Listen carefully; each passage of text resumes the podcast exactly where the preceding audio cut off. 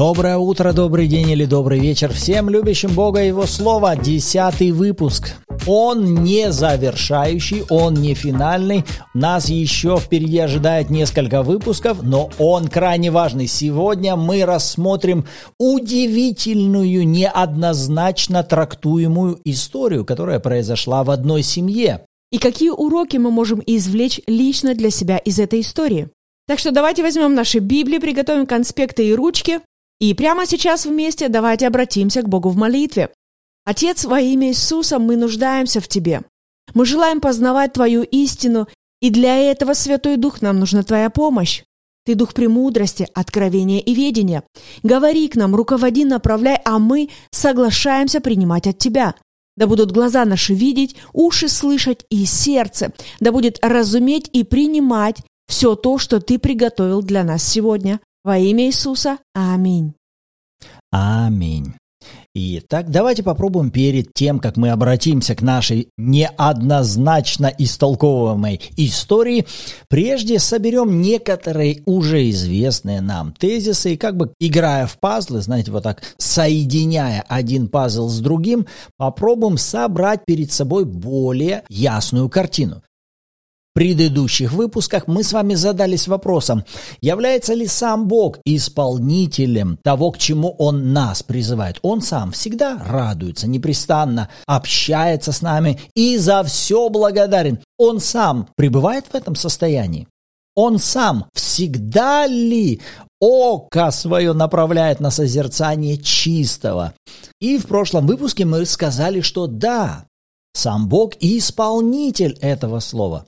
И задавшись вопросом, а как это у него получается, мы с вами пришли к следующему пониманию, что еще прежде создания мира Бог определил смотреть на человека и принимать человека через Иисуса. То есть он приготовил агнца, заместительного агнца, который возьмет на себя наши грехи и всякую нечистоту. Бог принял решение, я все это возложу на моего сына, как на жертвенного агнца. И взирать на человека буду именно во Христе или через Христа. Это и является сердцевиной Евангелия. Бог во Христе примирил с собою мир, не вменяя людям преступлений их, говорит апостол Павел в послании к Коринфянам. Бог помирился благодаря чему? Благодаря тому, что человек исправился? Нет. Благодаря тому, что сделал Христос. А что сделал Христос? Он взял на себя грехи, всю нечистоту, беззаконие преступления всего мира каждого человека. И, соответственно, этого как Бог смотрит на весь мир и на каждого человека? На основании слова апостола Павла Бог в мире. Он примирился. Вы понимаете, вот каково его состояние, его отношение.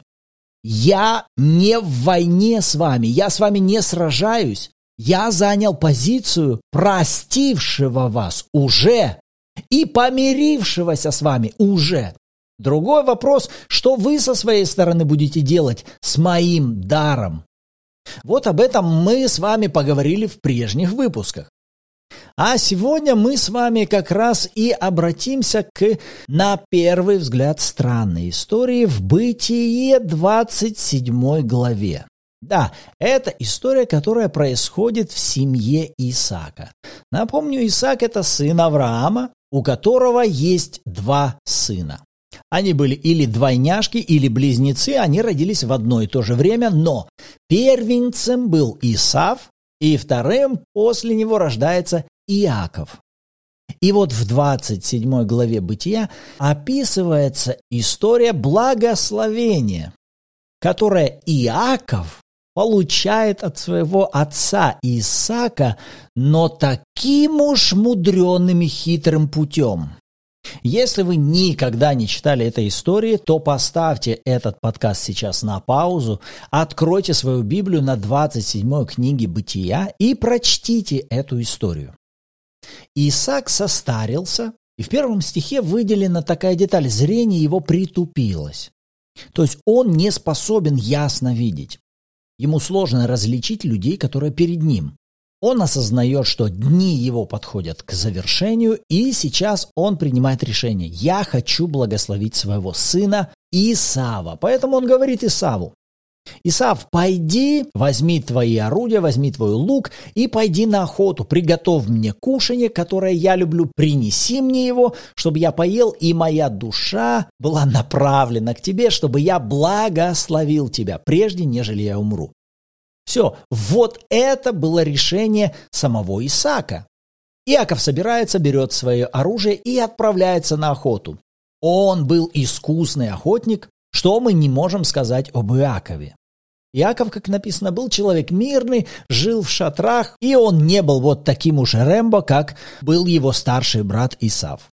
Но вот Ревека, жена Исака, мать Иакова, она услышала, что отец хочет благословить их первенца Исава, а она больше любила Иакова. И вот какой план приходит в ее голову.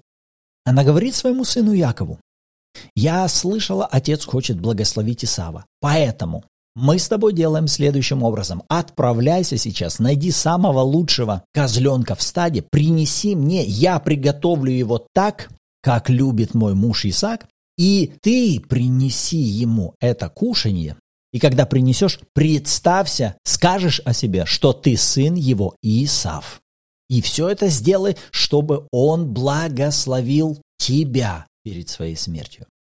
Яков же отвечает, подожди, мам, а брат же мой Исав, он человек косматый, а я человек гладкий.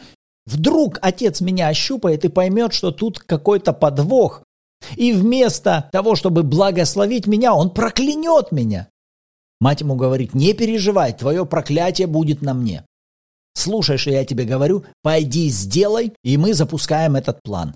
Все, Иаков идет, делает это, переодевается, мать накладывает на его руки, на его грудь куски из кожи козлят, Плюс еще она достает одежду Исава, и теперь сейчас Иаков одевает на себя одежды старшего брата Исава, и полностью маскируется даже вот его мохнатые руки и его мохнатая грудь сейчас вот в таком камуфляже, он заходит к отцу с приготовленной пищей, которую тот любит.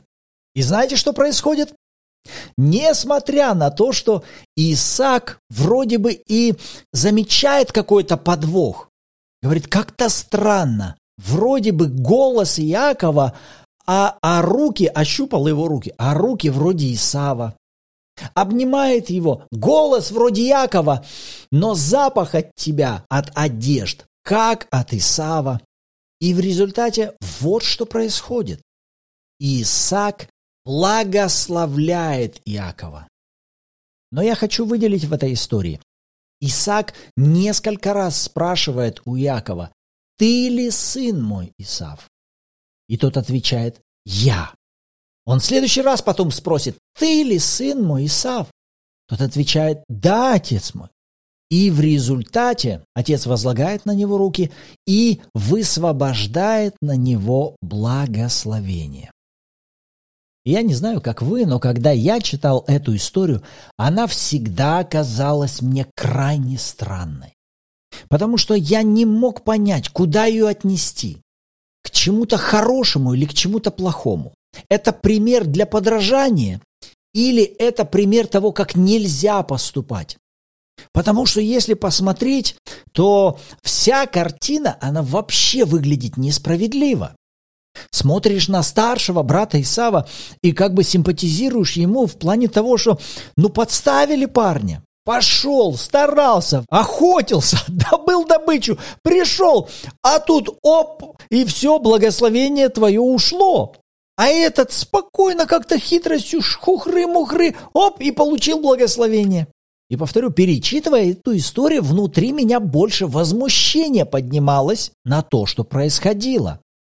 Но больше меня удивляло то, как в этой истории ведет себя Бог. У меня был вопрос. Хорошо, если сейчас такое происходит, это же Исаак, это Божий человек, это сын обетования, тот, с кем Бог сейчас в завете. И можно сказать, Сейчас же обманывают Божьего человека. Сейчас хотят взять благословение чужое. Это же воровство. Куда Бог смотрит? Почему Бог сейчас пророчески не открыл глаза и не разоблачил вот этот весь заговор, который тут вокруг папки активировала вот эта семейная мафия? Потому что это же открытая ложь, открытый обман. И при этом мы видим, что Исаак благословляет Иакова, и потом он не может забрать это благословение обратно. То есть благословение высвобождается, или, скажем, еще так, приходит таки на Иакова, несмотря на то, что он сейчас поступает, мягко говоря, неправедно. Да, это же вторая часть, то, что благословение таки работает потом на Якове. Если бы это был обман, то тогда бы само благословение на нем не работало. А мы потом будем видеть, что Бог ходит с Яковом везде. В следующей главе Яков будет убегать из дома отца, но во всех последующих событиях мы будем видеть, благословение Господне сопровождает везде именно Якова. Бог ходит везде именно с Яковом. И вот здесь как раз и получается какое-то неоднозначное толкование этой истории. Да что же она такая запутанная? Ну что тут, где тут плюсы, где минусы? Кого тут любить, а кого ненавидеть? Кого надо наказать, а кого наградить? И почему тут Бог себя так ведет как-то пассивно, а не наоборот, разоблачить хитрость и вскрыть тайный заговор? Почему вообще Бог эту историю нам оставил? Что в ней тут такого ценного?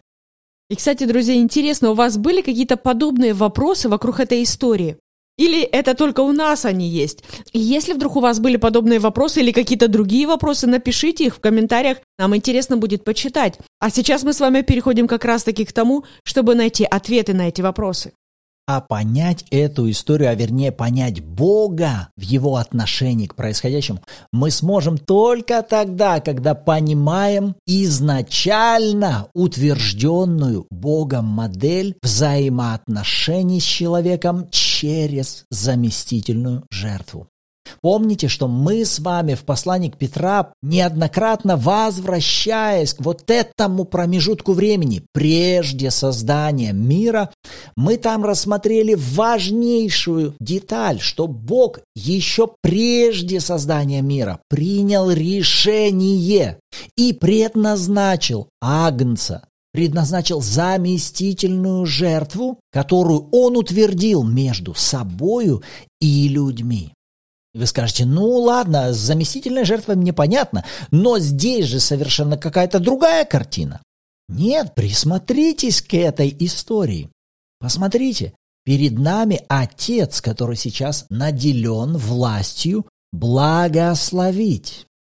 А с другой стороны, мы видим в Якове потрясающий пример. Скажете, что за пример? Пример хитреца и афериста? Нет. В Иакове нам важно увидеть пример сейчас человека, который приходит к отцу, одевшись в одежды старшего брата. Он представляет себя не как себя. И именно вот этот образец, он для нас важен не как образец хитрости, а как пример мышления тождественности, мышления отождествления о котором затем у нас будут говорить все послания Нового Завета. Мышление нашего отождествления со Христом. Сколько раз вы в Писании могли встречать этот термин «в нем вы», «вы во Христе», «мы в нем», «вы в нем вот это», «вы в нем получили вот это», «вы в нем». Когда вы приходите и просите чего? Во имя Его то все вот эти различные формы, они как раз и указывают нам на нашу позицию во Христе. На то, каким образом мы с вами всегда можем приходить к Богу Отцу, будучи облеченными, одетыми во Христа. И вы понимаете, здесь мы не хитрим с вами. Мы как-то не прячемся в Иисуса, не хитрим перед Богом. Знаете, это вот я, Иисус, сын твой. Нет, понятно, что сейчас это дар, который Бог даровал нам. Войти во Христа, одеться во Христа. приходить к Нему через Иисуса, облекаясь в Его одежды праведности, приходить к Отцу в том, что сделал Христос, в Его титулах, в Его достоинствах, в Его совершенстве. И именно эта истина, она является фундаментальной истиной Нового Завета. Потому что если вы не так строите ваши взаимоотношения с Богом, не через эту позицию ходите в общение с Богом, то вряд ли у вас будут развиваться возрастающие взаимоотношения с Ним. Не потому, что Он как-то будет от вас ограждаться, а потому что вы не будете считать себя достаточно достойными того, чтобы приходить к Отцу, а тем более что-то получать от Бога. Это будет всегда закольцованный круг религиозных действий и обрядов с целью улучшить себя, чтобы с какой-то лучшей позицией предстать пред Богом. Это ничем не будет отличаться от всех остальных религий. Потому что во всех остальных религиях вы видите модель человека, который посредством каких-то религиозных практик представляет себя перед своим божеством. Как тот, который что-то сделал и который может на что-то претендовать или о чем-то просить своего Бога. Там есть только конкретный человек и конкретное божество. Но именно в христианстве мы с вами видим удивительную, гениальную идею Бога в модели заместительной жертвы и в том, как мы благодаря Христу можем приходить и строить наши личные взаимоотношения с Отцом. И в итоге смотрите, к чему мы приходим. Оказывается, это настолько интереснейшая иллюстрация того, как мы с вами, приходя к Отцу, приходим в одеждах старшего брата. Иисус является нашим старшим братом, если вы рождены свыше. Если вдруг по какой-то причине вы еще не рождены свыше, мы рекомендуем вам это сделать как можно скорее. Что именно? Принять Иисуса Христа в свое сердце, как своего личного Господа и Спасителя.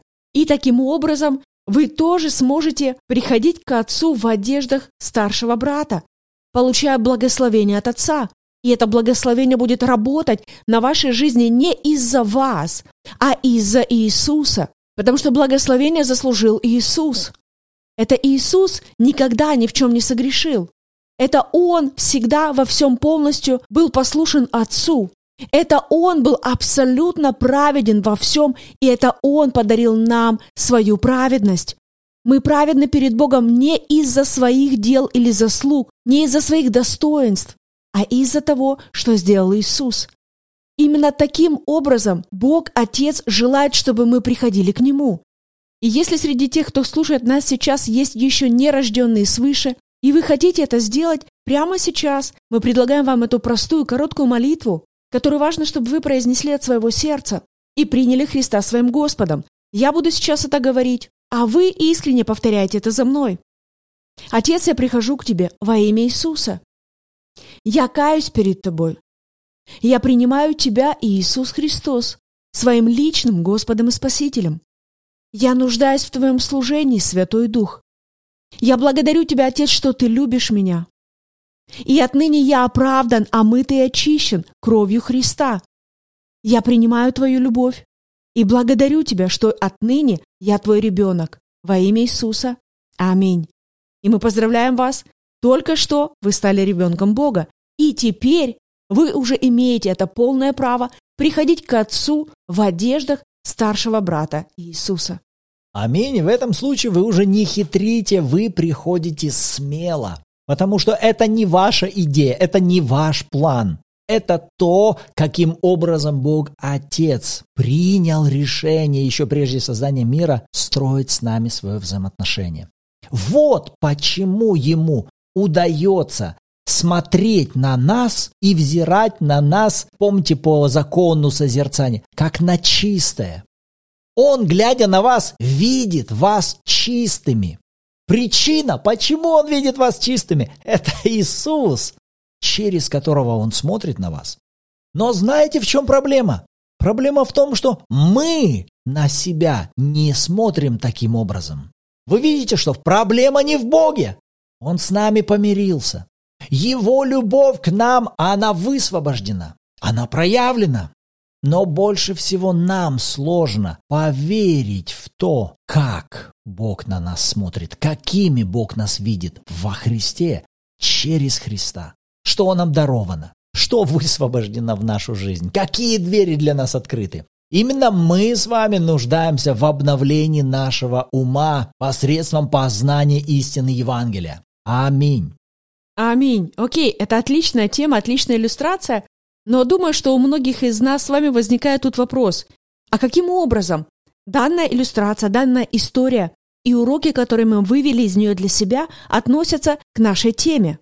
Как это относится к тематике благодарности? Хороший вопрос. Потому что мы с вами, рассматривая Бога и на то, как же Ему удается всегда радоваться, непрестанно общаться с нами и за все благодарить, как это Ему удается. И мы указали, что основная причина, благодаря которой Ему это удается, это заместительная жертва Иисуса, которую Он поставил между собой и нами. А в чем суть этой заместительной жертвы? В том, что причины по которым бы он мог быть нами недовольным, раздраженным, возмущенным или разочарованным. Эти причины Христос взял на себя, Он возложил это на Христа. Причины для недовольства, возмущения и негодования, они искуплены, они удалены, они убраны, они сглажены, и их нет. Тогда нам становятся понятными слова пророков, когда Бог говорит, «Вот завет мой, который я завещаю после дней те, говорит Господь, вложу законы в сердце их, в мыслях их напишу их». И, внимание, 17 стих. «Грехов и беззаконий их не вспомяну более». Вот какой силой обладает заместительная жертва Иисуса. Вот какой силой обладает кровь и искупление. Именно кровь Иисуса решила вопрос с нашими грехами и беззакониями. Решила как?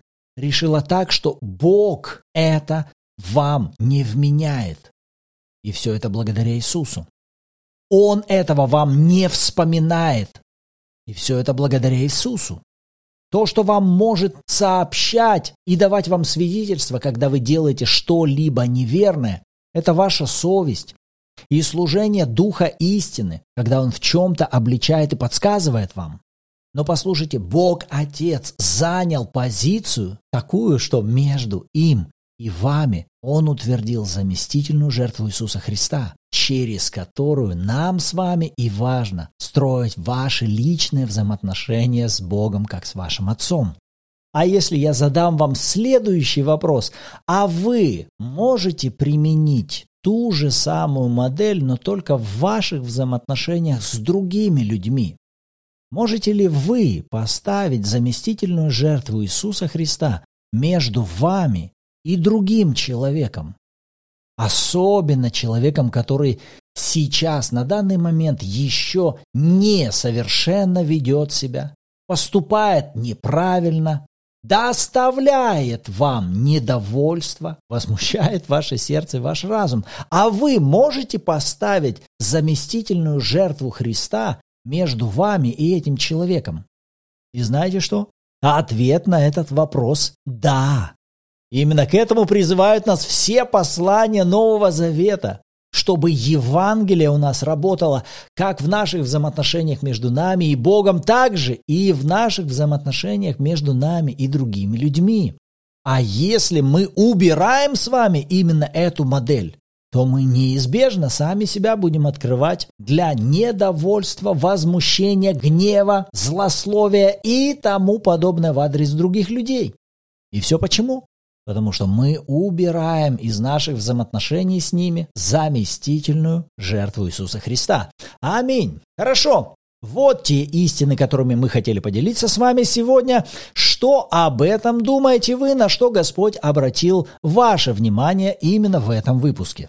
С радостью почитаем обратную связь в комментариях, либо же добро пожаловать в чат Bible в Телеграме, где каждую субботу также в 14.00 по киевскому времени у нас проходят онлайн-эфиры в аудиоформате. И вы сможете послушать откровения, размышления других участников, при желании можете поделиться своими и вместе с нами снова погрузиться в истины Слова Божьего. Аминь. Будем рады видеть каждого из вас. И в завершении давайте поблагодарим Бога. Отец, во имя Иисуса, мы благодарны Тебе за то, что Ты совершил для нас в жертве Твоего Сына. Мы благодарим Тебя, Господь, за великую Твою любовь, которая уже проявлена, уже доказана. Ты доказал к нам свою любовь, вечную и безусловную. Ты открыл для нас двери восстановления и возвращения в великий и вечный завет через Сына Твоего Иисуса Христа. Мы верим в это. Мы принимаем это. Мы благодарим Тебя за славные одежды праведности, за одежды старшего брата. Мы благодарим Тебя за безупречность и наше совершенство во Христе. Да утверждаются эти истины в нашем сердце, и да обновляется наш разум. Во имя Иисуса. Аминь. Аминь. И, конечно же, сейчас давайте провозгласим слова веры о себе на основании базового места писания этой темы. Давайте вместе с нами прямо сейчас провозгласим. Я всегда радуюсь, непрестанно молюсь, за все или посреди всего благодарю, потому что именно такая воля Божья обо мне во Христе Иисусе. Аминь. Аминь. Рады были быть сегодня с вами. В следующем выпуске услышимся. Всем благословений!